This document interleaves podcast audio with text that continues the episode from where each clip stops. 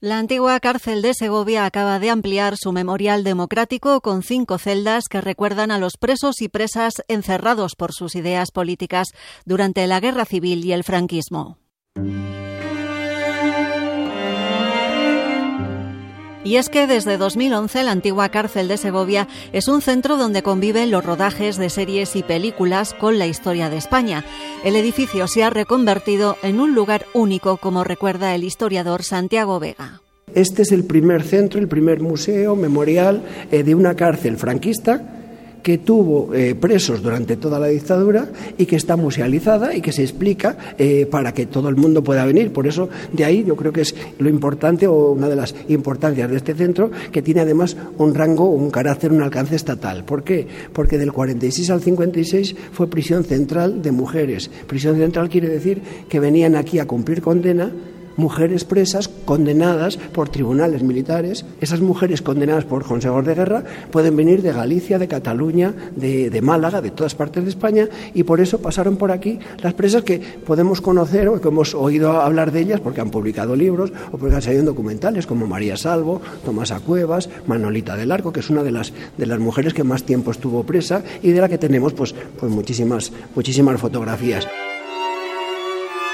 La ampliación del memorial se extiende por cinco celdas. Dos están dedicadas a la prisión central de mujeres y otras dos de su periodo como cárcel de presos políticos, donde estuvieron condenados los fundadores de comisiones obreras, por ejemplo como Marcelino Camacho y otra serie de, militantes, de, fundadores de, comisiones obreras y del Partido Comunista, como Gerardo Iglesias, como Horacio Fernández Inguanzo, como Pérez Ardiaca del, del PSUV. Distintas, distintas militancias pasan, pasan por aquí, por la cárcel, y por eso de ahí la importancia de este, de este centro, de este Museo Memorial Democrático, en el que van a venir aquí de visita pues, familiares y personas que pasaron por aquí.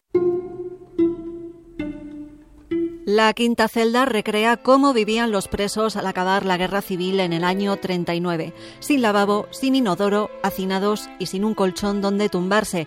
Pero el memorial también ilustra cómo se alimentaban, qué manualidades realizaban las mujeres que luego intercambiaban con sus maridos encarcelados en Burgos. Y también vemos en las fotos a niños, muchos niños.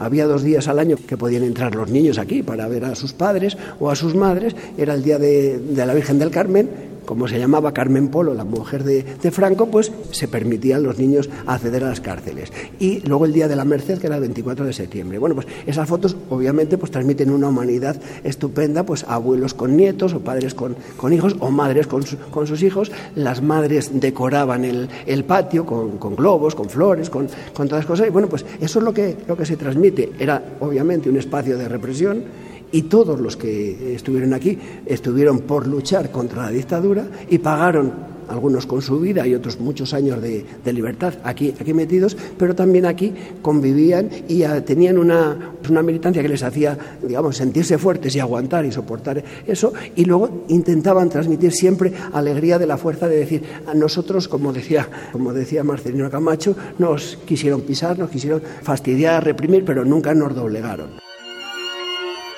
De momento, este memorial democrático no está abierto de forma habitual.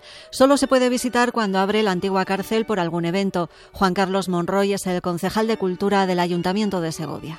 La idea es encontrar un equilibrio entre la disponibilidad de recursos humanos de la cárcel y también la, disponibilidad también de Santiago para que nos haga esas, esas visitas. Ya digo, desde el Foro por la Memoria de, Segovia sí que pediremos que, que, el ayuntamiento pues al menos pues tenga un día a la semana, o sea, sea sábados, domingos, cuando en función de la disponibilidad, igual que en otros países, en Alemania, pues se visitan pues campos de concentración, centros de memoria, en Chile, en Argentina, en, en todas partes donde ha habido donde ha habido represión, donde ha habido dictaduras, pues hay espacios de memoria para divulgar y, explicar esa, esa historia.